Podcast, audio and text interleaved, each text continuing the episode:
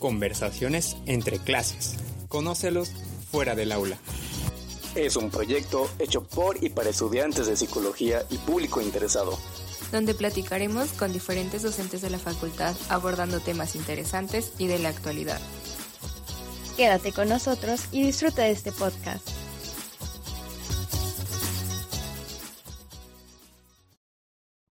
Bienvenidos al segundo capítulo de Conversaciones entre clases. El tema que vamos a abordar el día de hoy es Home Office y Pandemia. Tenemos como invitados a dos docentes que nos hablarán tanto del área organizacional a la maestra Donaji Hernández Bichido y del área social al maestro Ricardo Alejandro Rodríguez. Maestros, bienvenidos y muchas gracias por acompañarnos en este segundo capítulo de este proyecto. Por favor, maestra Donaji, ¿podría platicarnos acerca de su currículum, a qué se dedica o si tiene alguna investigación? Bien, muchísimas gracias, Carol. Bueno, pues te agradezco y a todo el equipo de este entre clases. Bueno, pues mi nombre, como bien lo has mencionado, Carol, es Donaji Hernández Bichido. Eh, pertenezco al área organizacional. Em, bueno, eh, estudié la licenciatura en Ciencias de la Comunicación, tengo la maestría en Psicología Organizacional y el motivo por el cual estudio eh, Psicología Organizacional, pues es porque al terminar mi carrera de comunicación me doy cuenta que pues de pronto pues la radio, la tele y el cine sí me gustan como para consumirlo, pero no para dedicarme a ello. Entonces, eh, me empecé durante la carrera a especializar en comunicación organizacional y posteriormente, bueno, mientras trabajaba y estudiaba, ingresé a una empresa constructora y bueno, pues ahí eh, estuve trabajando por casi 10, 11 años aproximadamente y bueno, pues me tocaba ver todas estas dinámicas laborales. Posteriormente estuve trabajando para Seguros Monterrey New York Life, después me fui a MetLife un tiempo, después estuve trabajando eh, de manera independiente. Em, y bueno, pues cuento con una empresa consultora que, bueno, pues en ocasiones voy dándole como esta vida para ir dando capacitación. Me han invitado de la Universidad eh, Autónoma del Estado de Oaxaca, me han invitado pues igualmente de estas, de estas, este, de estos brokers donde eh, están relacionados principalmente con MedLife. Y bueno, pues aquí estamos soy docente, actualmente me encargo de la coordinación de servicio y práctica, entonces pues estoy muy, muy contenta de, compartir esto que a veces pues no podemos platicarlo tanto, ¿no? Muchas gracias. Muchas gracias, maestra. Es muy grato escuchar su amplio currículum y escuchar acerca de todo este proceso que ha venido recorriendo a lo largo de los años. Maestro Ricardo, ¿nos podría deleitar con su currículum, por favor? Ok, claro que sí. Eh, bueno, mi, mi formación es de psicólogo. Eh, he trabajado con migrantes en la frontera sur.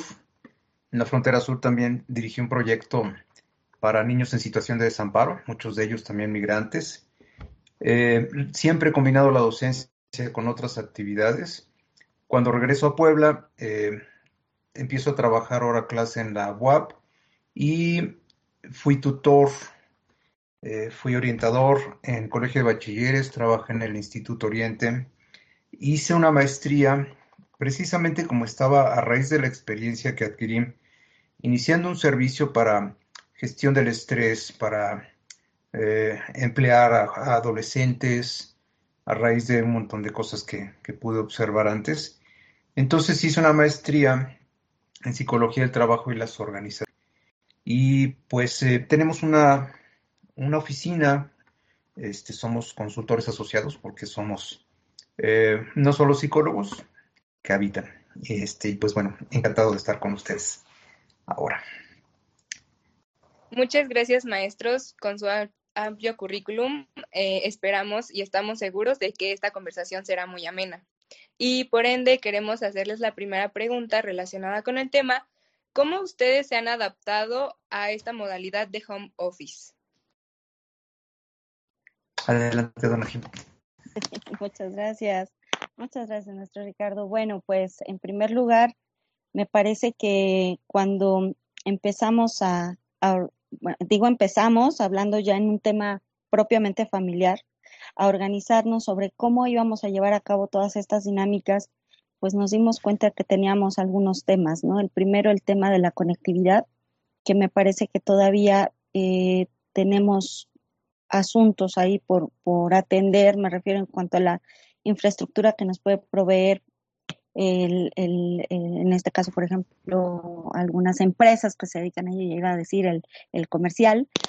Y bueno, pues también por el otro lado la cuestión de los espacios y de, y de los tiempos, ¿no? Cómo, cómo combinar ahora en un mismo espacio el tema de las dinámicas o las rutinas familiares, el, también el saber que debemos de cumplir con nuestros horarios de trabajo. En este caso, en ese momento, cuando arrancamos, solamente estaba yo haciendo el tema de, de las actividades docentes y también del cómo estos roles que parecían en algún momento superados, pues de pronto se nos vuelven a revelar, ¿no? De pronto el hecho de ser, eh, y no quiero oír así como muy, este, eh, no me quiero victimizar, pero de pronto pues el, hecho de ser mujer, el hecho de ser mamá, el hecho de ser eh, también trabajadora, pues de pronto se tenía una expectativa en cuanto a que, bueno, pues eh, el desayuno no está listo o cuestiones de este tipo, que pensábamos todos que ya lo habíamos superado y esto me hace reflexionar fuertemente en, bueno, si esto está pasando en mi núcleo familiar, eh, en cuanto a estas reflexiones y estas dinámicas que estamos teniendo superadas, ¿qué está pasando en otras, no? ¿Qué está pasando eh, con estas mujeres, con estos hombres que están eh, también eh, llevando el trabajo a casa y cuáles son esas, esas actividades que pueden aumentar en un momento dado cierto estrés por, por todos estos roles que hay que cumplir en un, en un espacio en muchas veces limitado, ¿no? Hasta ahí quedaría mi, mi participación. Adelante. Ok, bueno, para mí lo primero fue el cómo, porque pues de estar frente, frente al grupo, cerca de todos, tienes que, que seguir haciendo lo mismo, pero pero con un montón de distancia por medio. Nosotros veníamos utilizando ya de por sí, por ejemplo, el Zoom. De hecho, a la fecha es la aplicación que más me gusta por cuestiones de trabajo y se implementó bien. Eh, claro, después de preguntarte el cómo, te preguntas quién, o sea, eh, quién tiene acceso a todas las herramientas que tú puedes utilizar. Ese fue y ha sido hasta la fecha un reto importante. Entonces, eh, para mí, adaptarme fue eso, ¿no? Eh, seguir utilizando herramientas que ya utilizaba, pero eh, asumir en qué medida estas iban a ser efectivas para, para hacer esto que veníamos haciendo cotidianamente. Eh, entonces, ese fue el primer gran reto. Hay herramientas que ya veníamos utilizando que lo han seguido, han seguido siendo útiles como WhatsApp, todas estas herramientas tan cotidianas, pero que se transforman en herramientas bien poderosas porque pues, puedes enviar documentos, eh, en fin, eh, te das cuenta de, de, la dimensión real de estas herramientas cuando entran al kit en esta, en esta situación. Inicialmente fue eso, ¿no? ¿Cómo? ¿Y quiénes van a tener acceso a, a poder trabajar del mismo modo? Maestra Donají, ¿quería comentarnos algo? Gracias, muchas gracias, Adrián con relación a lo que comenta el maestro Ricardo, eh, creo que también fue algo interesante este planteamiento, ¿no? ¿Qué tanto nosotros como, como docentes estábamos utilizando estas herramientas tecnológicas, de cuánto tiempo atrás, y también si estábamos dispuestos a, a flexibilizar el hecho de eh, trasladar todo nuestro material o nuestra eh, planeación didáctica, ¿no? Hacia esta nueva, hacia este nuevo formato. Muchas gracias, maestra Donají. Este, desde su experiencia personal, ¿cuáles han sido las consecuencias hoy en día que ha dejado la pandemia en nuestra sociedad? ¿Qué nos podría compartir de su experiencia, maestra? Muchísimas gracias. Bueno, me parece que desde lo que vemos cotidianamente en las noticias, ¿no? Eh, aumentó el número de, personas con, con, presencia de depresión, también aumentaron los casos de violencia dentro de, las, de los hogares, incluyendo también pues esta, estas manifestaciones que empezaron a tener los niños que ya lo venían, eh, que ya se venía observando, pero que sin embargo ahora el hecho de estar encerrados pues se agudiza, ¿no? Y me refiero precisamente no solamente a la depresión, sino también al suicidio, a los intentos de suicidio. De hecho, hace unos días, el día 10, pues fue un día muy importante con relación a este, a este tema y me parece que es uno de los, de los elementos que yo podría rescatar en este, en este momento como principales de cómo fue que afectó todo este tema de la pandemia con relación a estos ambientes en los que nosotros nos encontramos. Sí, bueno, eh, respecto de esta, de esta misma cuestión, creo que la dimensión de la pandemia se va, se va revelando conforme pasaron los días y justamente te das cuenta que de pronto eh, caes en desánimo o en ansiedad o en tristeza o a mí en lo particular me sucedió que de pronto tenía que, revisar la bitácora porque no sabía en qué día estaba, ¿no?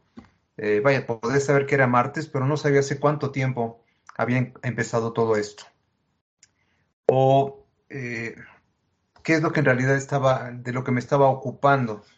Entonces, em, yo he dado la tarea de, eh, al menos cada inicio de curso, sobre todo con grupos nuevos, este, usar un instrumento por aquí, otro por allá. Hay uno muy padre de sobreexigencia, se los recomiendo y se los voy a compartir. Es un instrumento que elaboró la UNAM y que hemos utilizado en la oficina, este, en el que tú evalúas, respondes a unas preguntas, 20, sumas tus respuestas y te ubica en dónde te encuentras en esta situación de, de sobreexigencia o si ya estás quemado, ¿no? Eh, porque, insisto, es bien importante ahora que estamos así, este, mirar, mirarnos al espejo con más frecuencia, pero buscando ver si nos identificamos. Si, si a la persona a la que estamos viendo es la misma persona con la que estamos conviviendo, con la que nos estamos sintiendo cómodos o no. Porque efectivamente, generalmente decimos, es que hay este, ansiedad, hay depresión.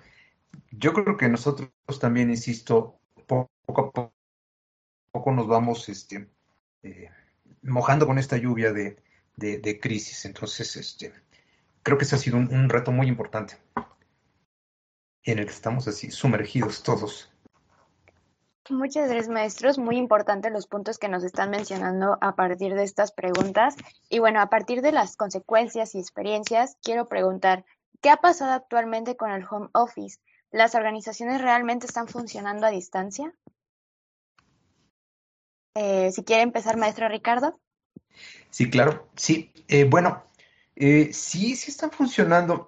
Ha, sido un reto muy importante, por supuesto.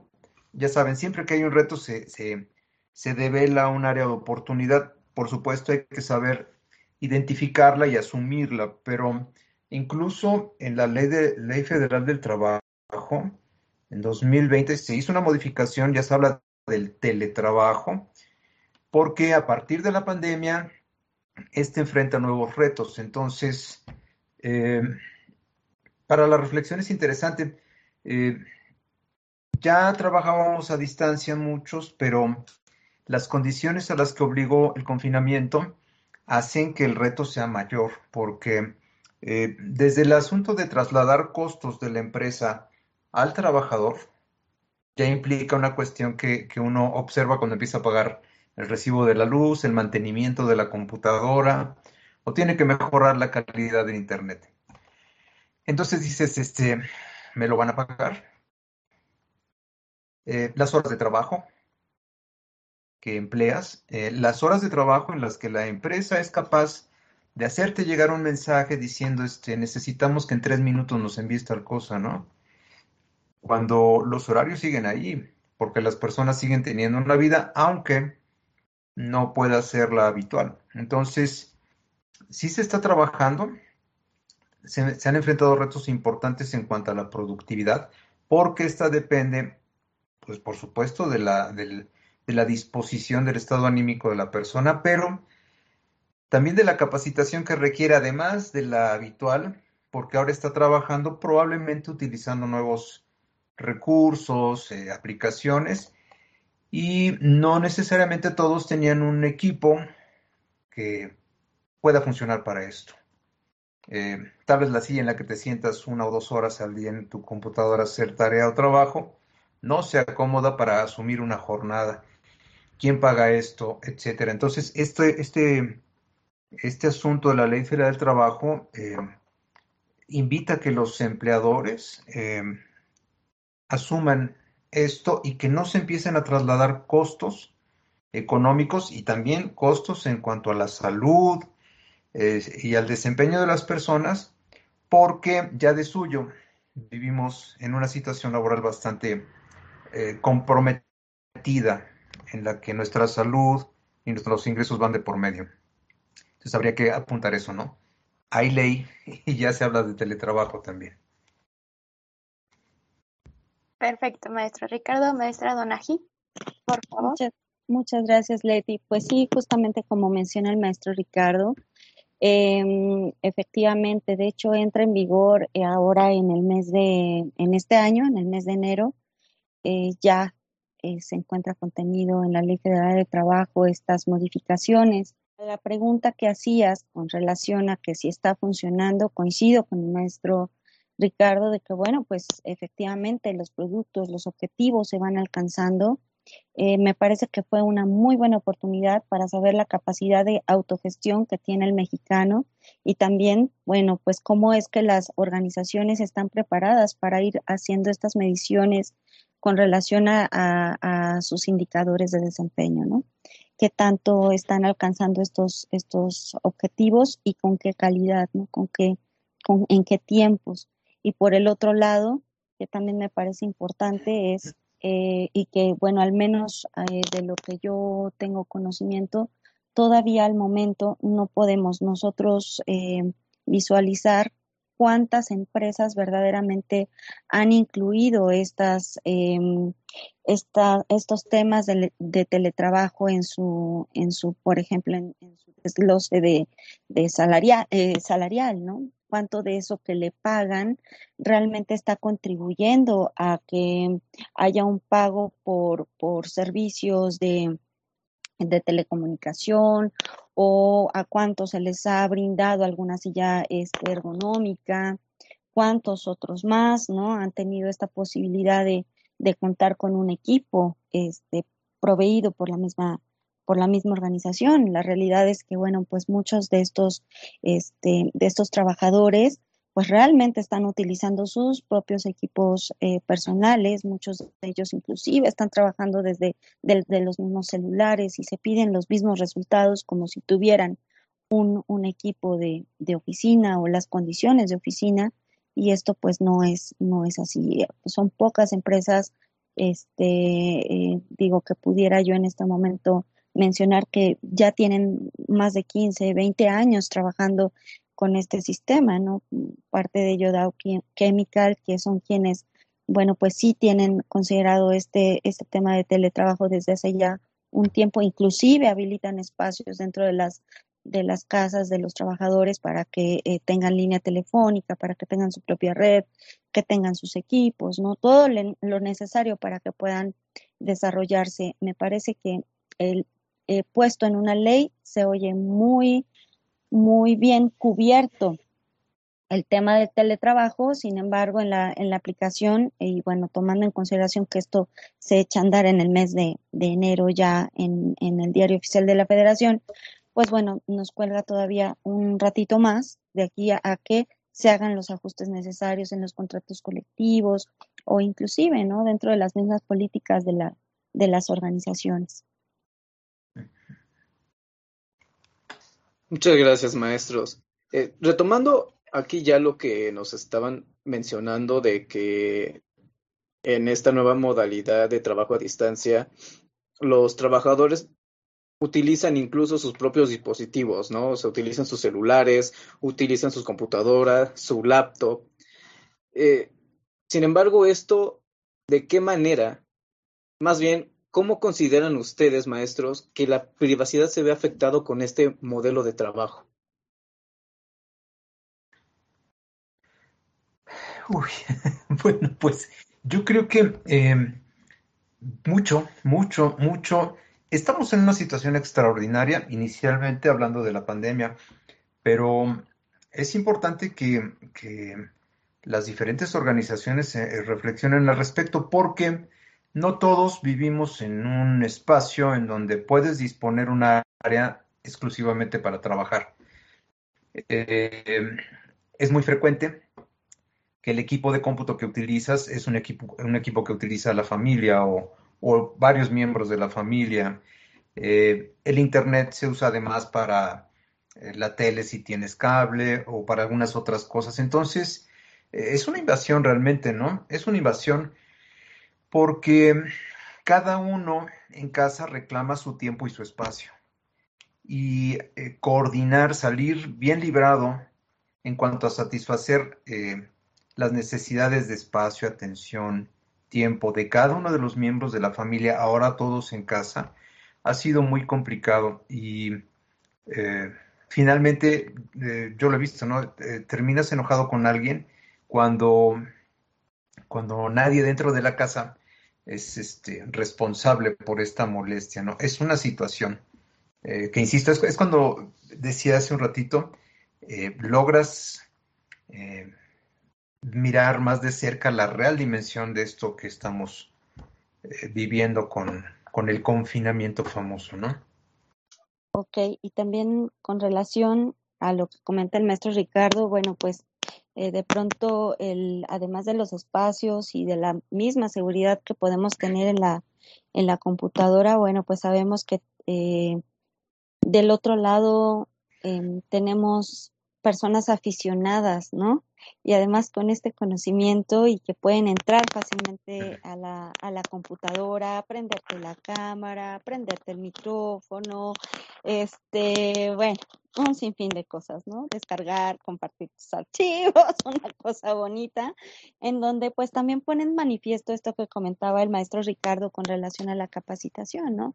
¿Qué tanto sabemos quizá sí sabemos de plataformas, quizá ya nos están habilitando en todos estos temas, pero no nos estamos eh, dando el tiempo eh, para, para saber qué pasa con, con estas cuestiones de, de seguridad con, con, los equipos. Me parece que ahí hay una gran área para poder este, brindar estas capacitaciones y por el otro lado, con relación a la, a la intimidad, inclusive ya los equipos tienen geolocalización entonces, pues bueno, pues eh, pueden saber inclusive dónde, dónde te encuentras, ¿no?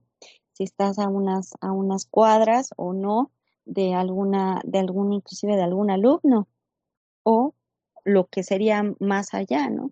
Que, bueno, pensando en esta, en esta cuestión de las dinámicas familiares, pues que de pronto se escuche una riña, una pelea, este, de algún miembro de la familia, no necesariamente por la persona que está quizá en el caso del docente, ¿no? Que está dando la clase, que casi siempre tenemos como mucho cuidado con estos asuntos, pero sí del otro lado hemos oído noticias de diputados, de diputadas, de gente que este que bueno pues eh, se le olvida deja la cámara abierta pide la ropa interior este está haciendo otras actividades que pues no son para hacerlas durante un horario laboral etcétera no y más allá de esta parte chusca pues bueno, pues también tiene que ver con una cuestión de, de intimidades, ¿no? Y, y, bueno, pues lamentablemente también eh, con estas con estos eh, espacios que se abren a través de la cámara, a través de la distancia, pues también podemos detectar que, que sí se encuentra presente algunos, algunos temas de, de violencia intrafamiliar, ¿no? Muchas gracias, maestros, por su, por su respuesta. Y ahora nos gustaría saber ustedes cómo consideran que el comercio se ve afectado, ya que, pues, en muchas organizaciones, empresas, ya sea en comercio formal o informal, pues evidentemente estas eh, no pueden hacer home office. Entonces, ¿cómo esto afectó tanto a nivel económico, nivel social, a, pues a estas organizaciones? Híjole, pues bueno, em, eh, sabemos cómo, cómo vivimos en nuestro país, ¿no? Eh, tenemos que invertir mucho tiempo para trasladarnos y en consecuencia tenemos poco tiempo para considerar regresar a casa y comer. Entonces esto ha dado, creo que desde siempre en nuestras ciudades, en México, lugar a comerciantes que nos venden comida, que nos venden este, bebidas, etcétera, etcétera. Entonces, creo que buena parte del comercio, desde, desde la informalidad o aún los comercios formales, restaurantes, eh, algunos servicios, pues bueno, ya no, ya no, ya no han podido captar a todos estos clientes que estábamos en la calle demandando sus servicios. Entonces, eh, bueno, es, es, muy grande la, la, afectación que se ha suscitado a, a, consecuencia de esto. Y es preocupante porque eh, tarde o temprano esto eh, da la vuelta y bueno, pues los ingresos por, por estos servicios declarados o no afectan al final a toda la población. Entonces, este, eh, sí, sí, es, una gran crisis, insisto. Eh, todos hemos dejado de consumir muchos de los, de los productos y servicios que nos ayudaban a llevar adelante nuestra jornada laboral, porque precisamente el traslado y, y, todo lo que teníamos que hacer a lo largo del día implicaba el consumo de un montón de, de productos y servicios. Sabemos que hay una crisis, un hoyo muy grande eh, financieramente hablando este, en, en nuestro país. Y sumando a lo que comenta, perdón, Carol, ya me emocioné. No, por favor, maestra, continúe. Suma, gracias. Sumando a lo que comenta el maestro Ricardo, y, y bueno, pues eh, pensando en esto que, que, decía, ¿no? De cómo hay estos huecos todavía pendientes, sobre todo en, en lo que tiene que ver con, con, con, los alimentos. Por otro lado, también tenemos el, el fenómeno de las nenis, ¿no? Que si bien antes ya las veíamos, bien activas en redes, bueno, pues ahora se, se potencializó y bueno, pues encontrar una forma de ingreso importante en donde, bueno, pues si por alguna razón tuvieron que irse a paro, tuvieron que ser o fueron lamentablemente despedidas, bueno, pues gracias a ese comercio que se dio en redes, pues las nenis este, pudieron salir avante con todos los, los compromisos que tenían familiares, ¿no? y bueno, creo que, que también por el otro lado se da esta, esta oportunidad de que quienes tenían esta inquietud de intentar algo, algo diferente para tener un ingreso adicional sin necesariamente irse a un tema de, de un negocio piramidal, ya saben, de estos de catálogos, este, encontraron otra, otra forma de ir captando, captando clientes en este sentido, entrecomillado, informal, eh, y que bueno, sin duda también habrá que regular en algún momento dado, dado que bueno, pues no, no se está reportando ningún tipo de, de pago de impuesto por ello y que como bien menciona el maestro Ricardo, pues tendrá que, que, que este, más bien tiene una afectación severa a la sociedad y también, pues por el otro lado, estamos teniendo locales bien establecidos que ofrecen quizá los mismos productos igual de la misma calidad, pero que están dejando de tener estos consumidores por este, este consumo que se está yendo más bien hacia, hacia el comercio en redes, ¿no? Y eso contribuye a esta, a esta actividad de, de ir más despacio, digamos, en el crecimiento económico. Claro, ¿y ustedes consideran que eh, gracias a estas problemáticas que mencionan, se vio más afectada la, este, la, o sea, la economía, pero por ende la delincuencia en el estado de Puebla o a nivel nacional? Pues sí, yo creo que sí, inevitablemente este es un factor más porque ya había un montón, ya había un montón eh, que estaban eh, favoreciendo el que se cometieran actividades de, este, eh, delictivas. Desafortunadamente, pues esto viene a, a empujar, no en todos los casos, pero no dudo que muchos, si, este, si estaban ya en, en, en una situación de riesgo, eh, esto los haya finalmente llevado a, a considerarlo como una opción. Es muy desafortunado, pero pues bueno, al final la presión que vino a generarse a raíz de, de esta crisis sanitaria, de esta contingencia, pues se va a manifestar, yo creo que en función de la naturaleza de, de, la, de, la, de la sociedad en particular, ¿no? en nuestro país ya había una crisis de violencia y de delincuencia organizada y, no tan organizada, ambas igual de peligrosas. Entonces, este fue un factor más que se sumó para que se, incursionaran en nuevas canchas. Vaya, el otro estábamos en medio de un simposio, así tal cual, y entró una persona con un nombre de uno, de uno de los integrantes de uno de los equipos y empezó a, lanzar improperios a la persona, al experto que estaba con nosotros. Afortunadamente nos dimos cuenta que, no era este, el alumno el que estaba haciendo esto. Eh, los hackers, este asunto del hackeo, este, no solo tiene que ver con entrar y divertirse invadiendo un espacio o una actividad, eh, el hackeo de tarjetas de crédito, las compras con estas y todos estos asuntos también ha proliferado. Porque justamente si las personas no están en las calles, pero están en las redes sociales, bueno, pues hay que ir a las redes a robarles su información para luego robarles sus recursos. Entonces, este, sí creo que desafortunadamente en nuestro país esto se ha incrementado. Muchas gracias, profesor. Y es, es muy importante esa parte que menciona, ya que pues antes nada más nos preocupábamos, por así decirlo, de la delincuencia que está físicamente, pero ahora como ya estamos eh, pues en nuestras casas y todo se mueve a través de estas tecnologías, ya esta delincuencia se ha como emigrado hacia pues estas plataformas. Maestra. Así es. Y también pues como el trabajo llega a casa, pues también la delincuencia llega a casa, ¿no?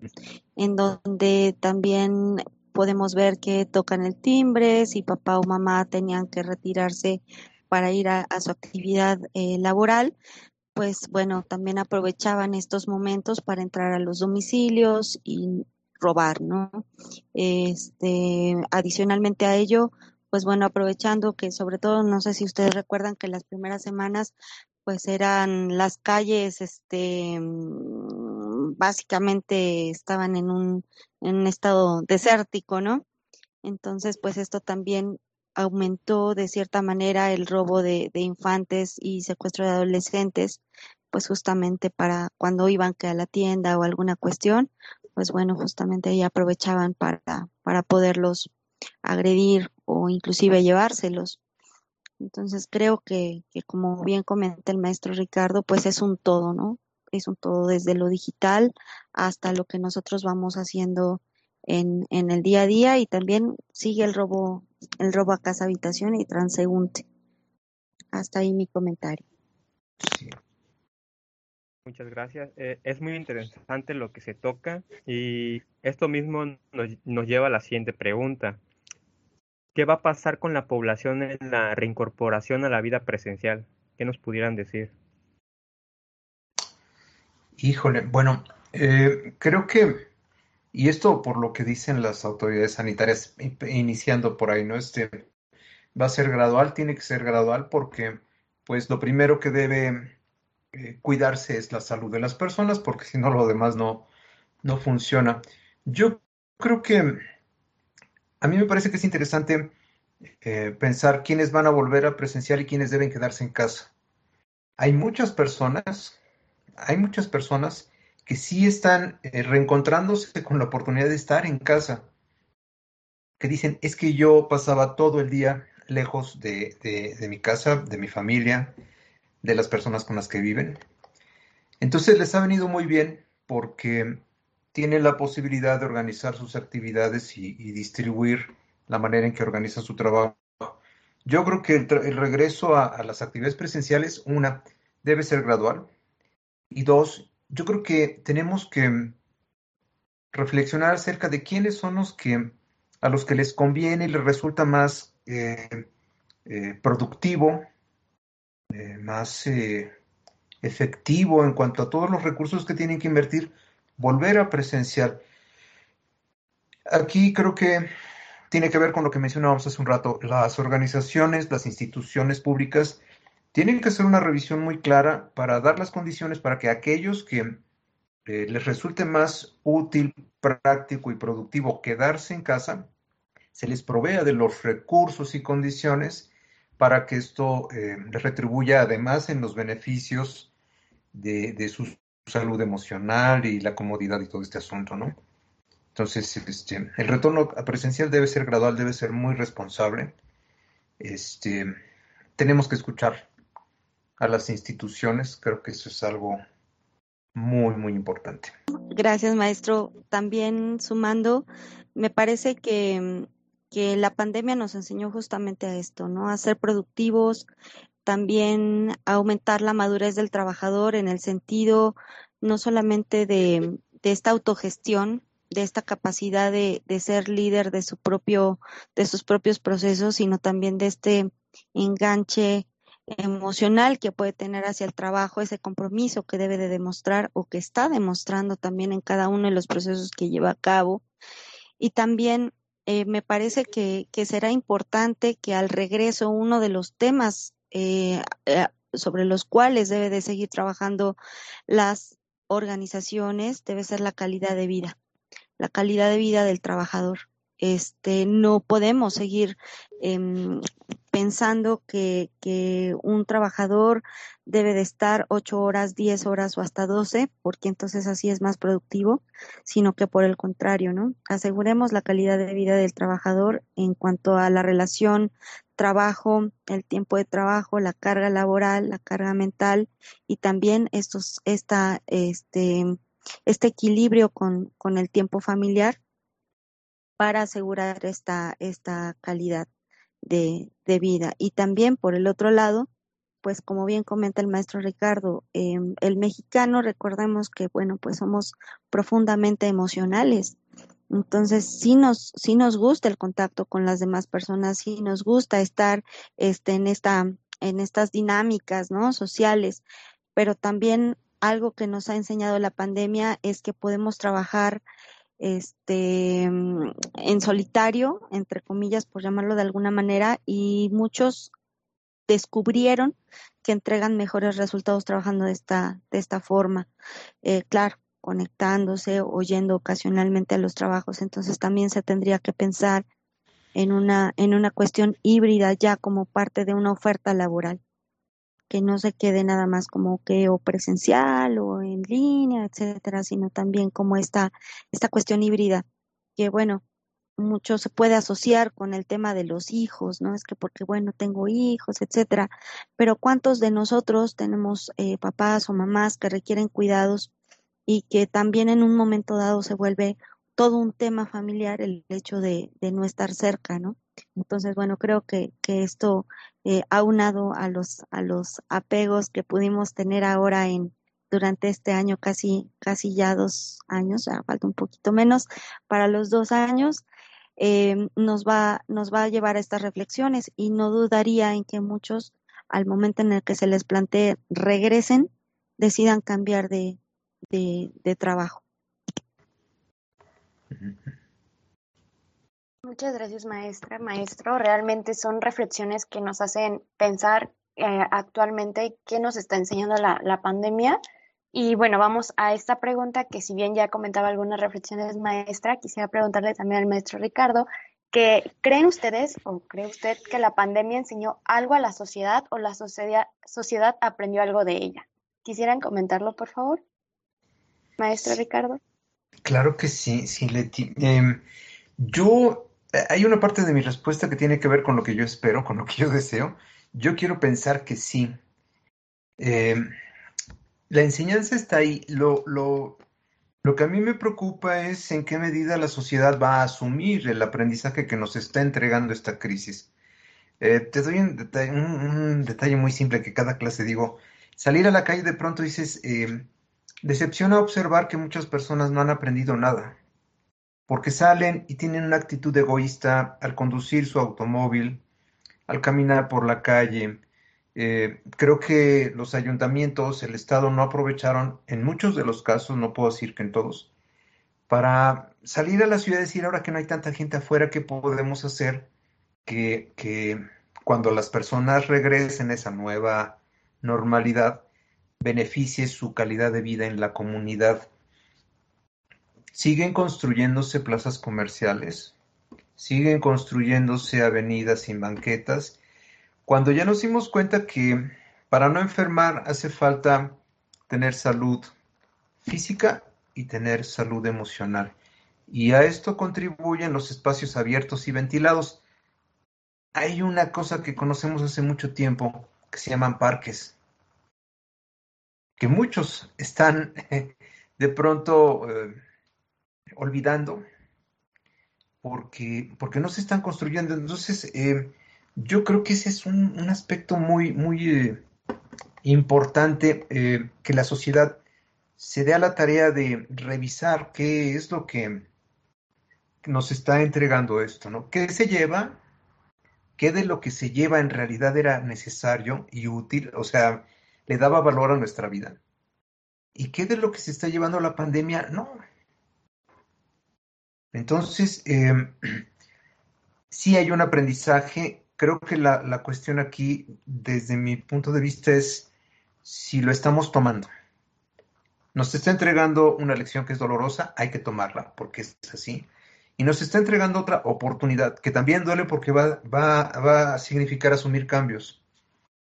Yo añoro, anhelo espacios abiertos, espacios públicos, porque nos estamos dando cuenta que lo más valioso es estar vivos y poder compartir tu tiempo con las personas en espacios en donde lo más valioso es la relación, la convivencia. La convivencia es la alternativa a la violencia.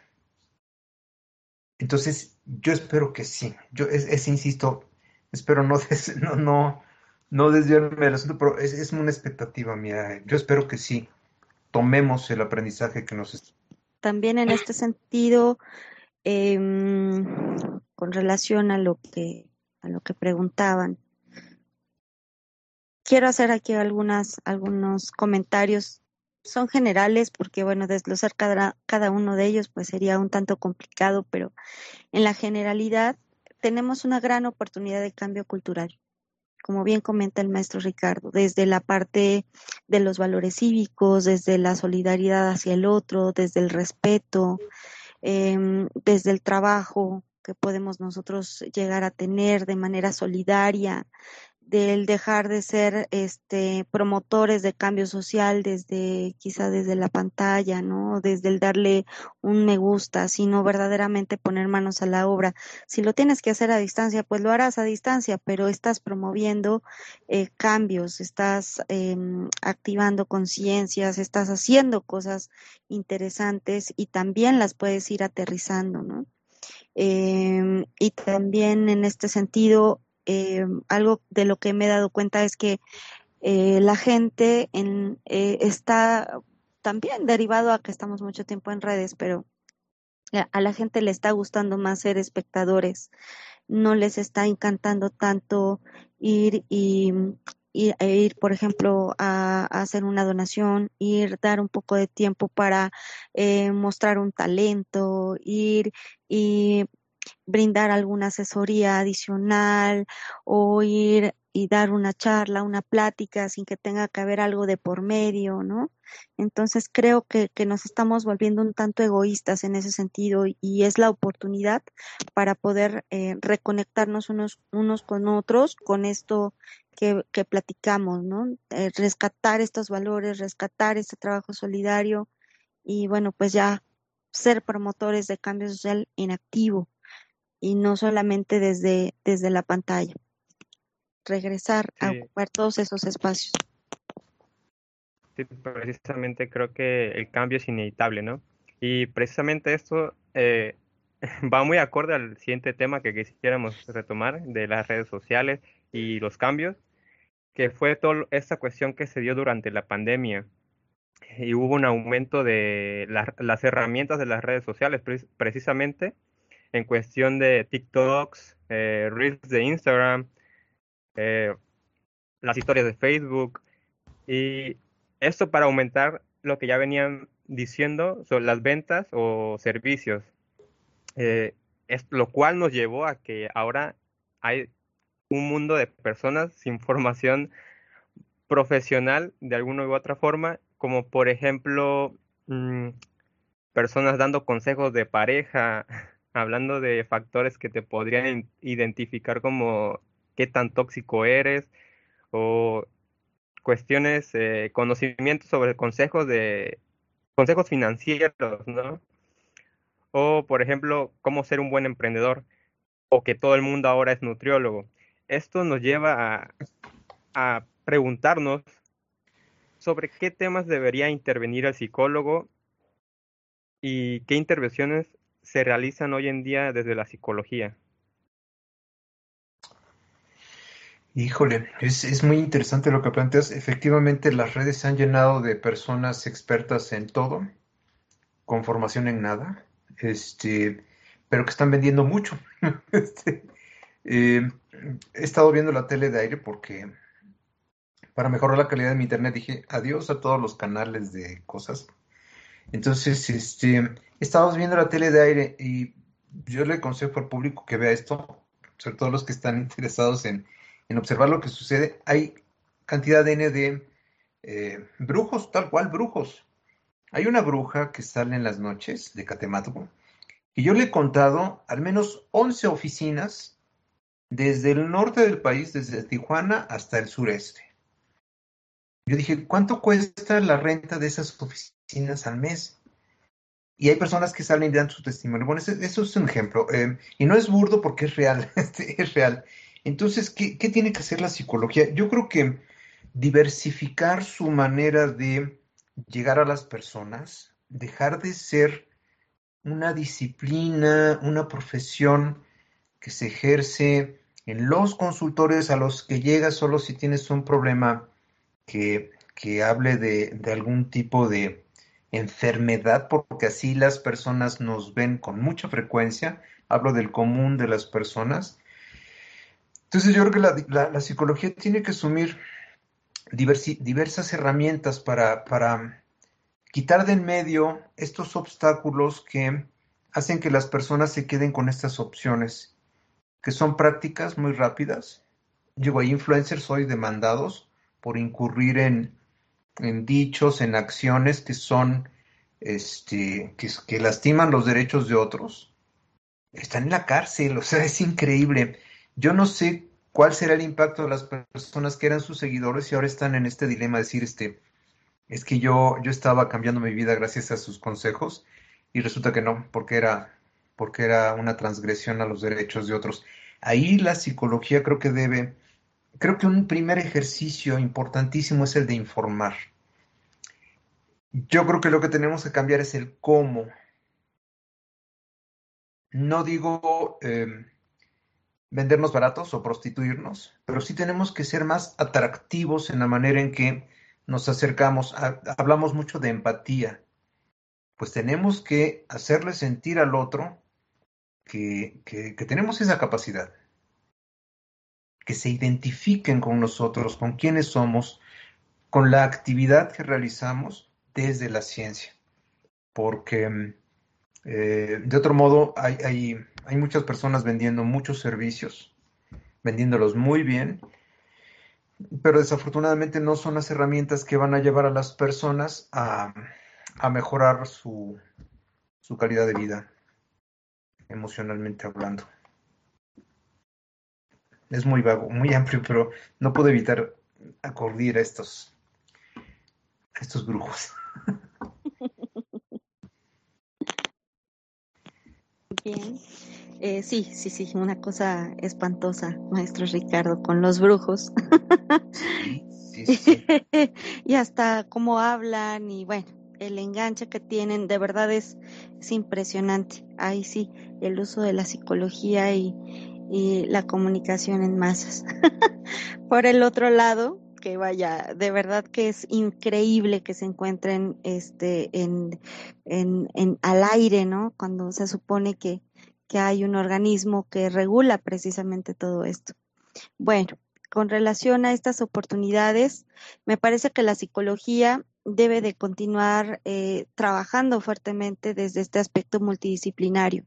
No podemos estar encerrados en la burbuja de solo psicólogos, no podemos seguir pensando que, el psicólogo va a resolver un tema de, por ejemplo, ¿no? Hablando de calidad de vida, eh, dentro del trabajo. Necesitamos trabajar para lograr eso con antropólogos, con urbanistas, con arquitectos, con este administradores, con personas que también van a estar contribuyendo desde sus trincheras y trabajando muy de la mano con, con, nosotros como, como psicólogos para precisamente comprender todas estas realidades que se presentan en el trabajador, desde la conducta hasta cómo influye un medio ambiente laboral, hasta cómo eh, al salir del trabajo el hecho de tener muros verdes en, en, las ciudades, el hecho de tener espejos de agua, el hecho de tener eh, eh, lugares limpios, ¿verdad?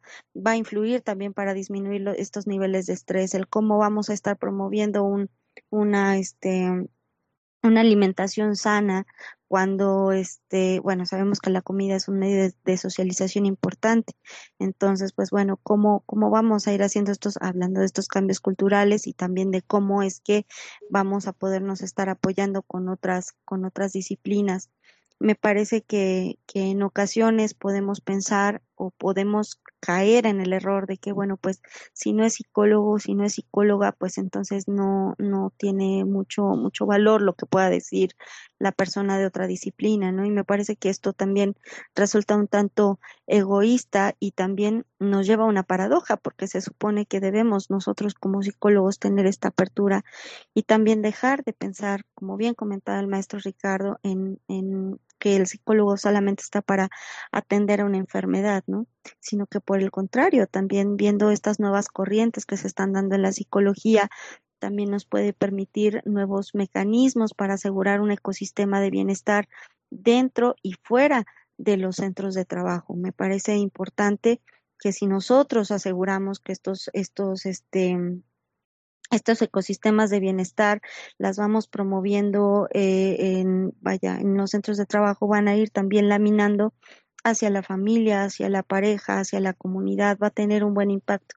Lo ideal sería que fuera pues desde esta, desde la, desde la, mm, que, que su centro, ¿no? Su origen fuera la familia, sin embargo, pues bueno, sabemos que también la forma en la que podemos llegar mucho más rápido con una buena efectividad a través de capacitación, a través de desarrollo, pues también pueden ser a partir de los centros de trabajo y bueno, pues de esta manera también ir contribuyendo. Creo que, la psicología ahora más que nunca tiene que abrirse y ser multidisciplinaria y también abrirse a nuevas corrientes eh, de psicología justamente, ¿no? Hasta ahí mi aportación. Sí, precisamente creo que eh, haciendo un poco, haciendo un poco a conclusión esto de la pregunta, eh, igual el psicólogo, ¿no? Impactó mucho la pandemia para que vaya cambiando cómo acercarse a las demás personas y no tanto desde un modo académico, científico, si podríamos llamarlo así, sino también de las habilidades sociales y, y humanas, precisamente, ¿no? Y gracias por, por lo que contestaron. Y englobando toda la conversación, maestros, como conclusión de lo que se habló aquí, ¿qué nos pudieran decir? Creo que, creo que em, volviendo al asunto, ¿qué, qué, nos está enseñando esto, no?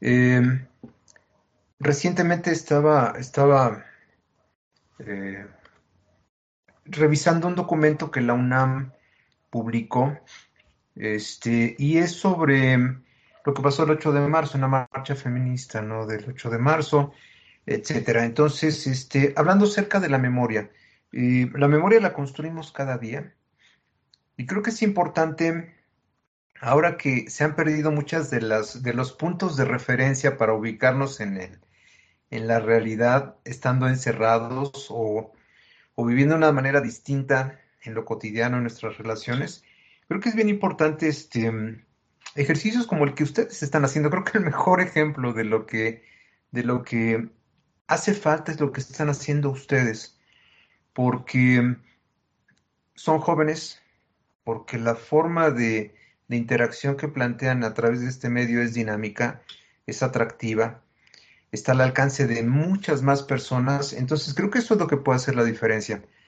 Y hablando de las áreas de oportunidad que nos está entregando eh, esta crisis, eh, pues son estas, ¿no? Formas diferentes, diversas de comunicarnos, eh, que creo que nos van a dar una idea más clara de lo que somos como comunidad. Eh, sabemos que hoy hay una, una, nueva dimensión, nueva entre comillas, para muchos que no, la, no, no hacían de esta una, una rutina, y hablo del espacio virtual. Entonces, este, es muy padre escuchar música y hay muchas plataformas para hacerlo, pero a mí también me encanta escuchar diálogos. Porque esos te ayudan a construir, primero pues ese diálogo interno, ¿no? Que te lleva a decir, ay caray, tengo que considerar eh, cambiar un hábito.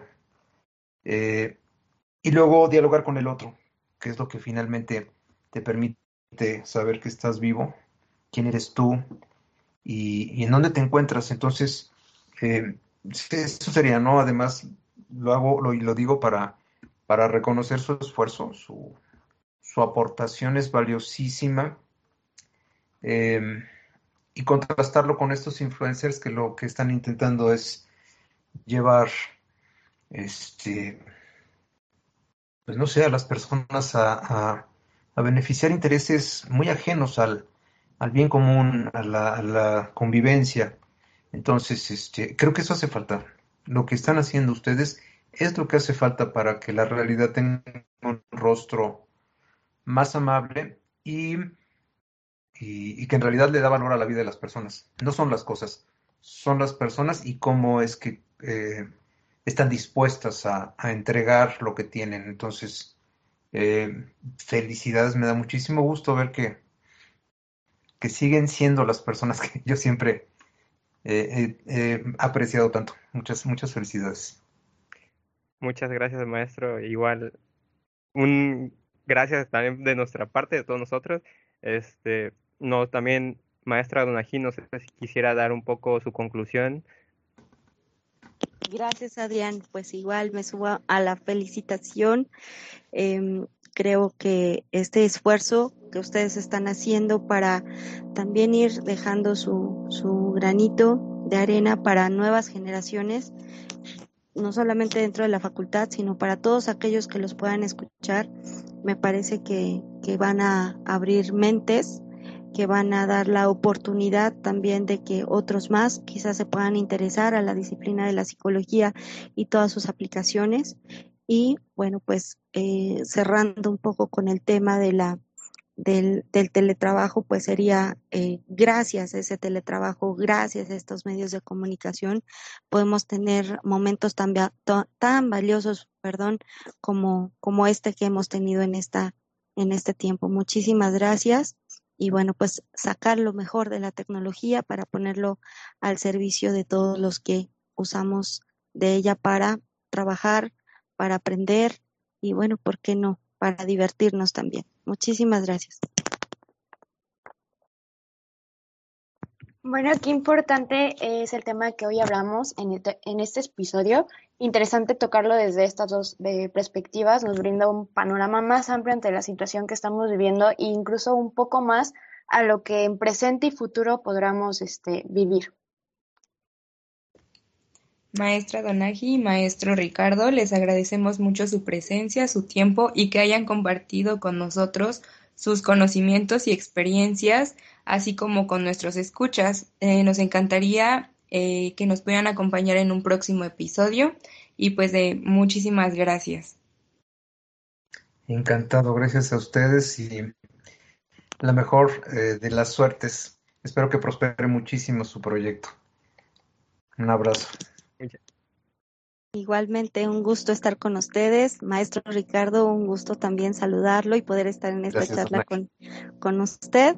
Y bueno, pues la mejor de las suertes, el mejor de los éxitos. Gracias a todos.